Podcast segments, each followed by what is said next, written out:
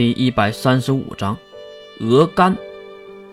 煮熟的鸭子不会飞，鹅也一样。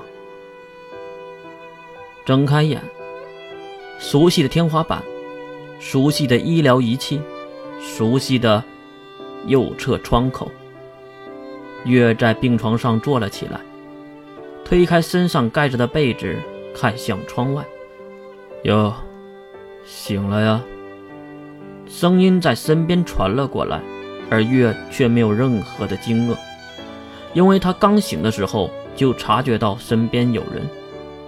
挪了挪身体，撩出自己屁股下压着的银色长发，这才让月舒服一点。他用手梳理着根根发丝，这才将目光看向身边的男人。校长，你怎么会在这里？微胖的男人穿着正装，刚刚放下手中的手机，一脸慈祥的微笑。他确实是考古王校长，我们的学区的大英雄，拯救同学身负重伤。身为校长的我，怎么能不来问问一下呢？你看，我还给你带了不少的水果呢。边说，考古王还指向那地面放着不少的稀奇果品。月只是用余光看了一眼，因为此时确实有点饿了，但是又不好意思在考古王的面前直接吃。不止这些吧，校长。收回饥饿的目光，用漂亮的大眼睛重新看向面前的老男人，而这个考古王却答非所问。不是和你说了吗？专心的做星家联盟的药剂的事儿就可以了，干嘛还要出手啊？考古王应该在说对战异教徒的事儿，没办法，对方都追到眼前了。考古王是什么城府的人？当然知道越想表达什么，你跑不掉吗？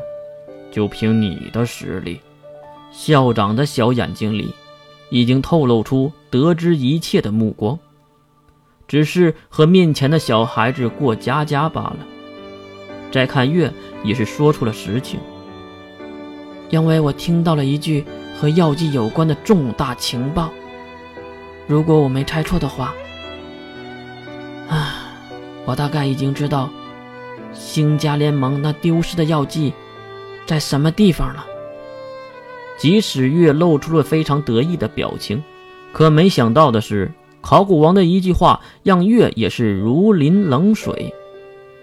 是那个女同学对吧？瞪大了不可思议的双眼，月有些不相信自己的耳朵。他想不懂为什么考古王会对星家联盟这种小角色在意。呃，差不多吧。反正我救了那个女孩，等我好了再去问她，问个究竟，呃，就差不多了。这时，考古王脸上露出了慈祥的笑容，他指了指身后的病房门：“我来的时候，屋内是有四个人的，你的三个伙伴，再加上那个被你救的女孩，她也在这里陪你到现在。可能是被你俘虏成小迷妹了。”可惜了，你也是一个女生。月可没有兴趣和考古王打趣儿，而是对前面的几句话很是诧异。等等，校长，你知道那个女孩？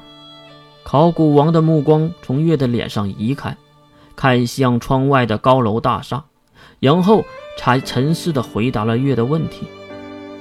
星家联盟确实是小角色，我也懒得去关注。可是你知道，卖给星家联盟药剂的中天是什么角色吗？月摇了摇头，他并不知道具体的情况，毕竟是别的国家。中天，全名中天航母战斗群体，是世界上最强、最大的海上军事武装。自成一国。自己的国家土地很小，又没有什么资源，所以一直在种植一种非常高价值的植物。说到这里，月已经明白了，不过还是静静的听了下去。为了对应巨大的军队和国民开支，中天种植毒物，提取致幻剂，并销售于世界各个国家。星家联盟就是在中天的手中买走了这份药剂。还是那句话。星家联盟是小角色，不值得关注。可是中天如此大的海上力量，或者说是海上霸主，我怎么可能不知道呢？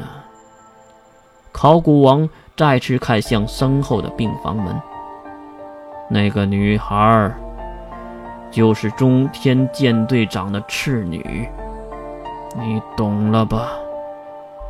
月缓缓地抬起头，虽然没有说话，但是脸上已经表现出了原来如此的表情。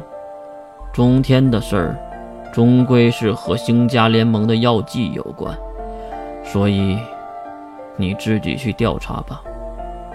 我今天来这里，确实有第二个原因。什么事儿，校长？考古王站起身，扭了扭肥胖的脖子。然后走向门口，背对着病床上的月，回答道：“异教徒，也就是使者的护神主，明明已经拿走了圣物，那为什么还要来这里送死呢？你不觉得很奇怪吗？”此时月可能不知道。考古王的表情已经变了。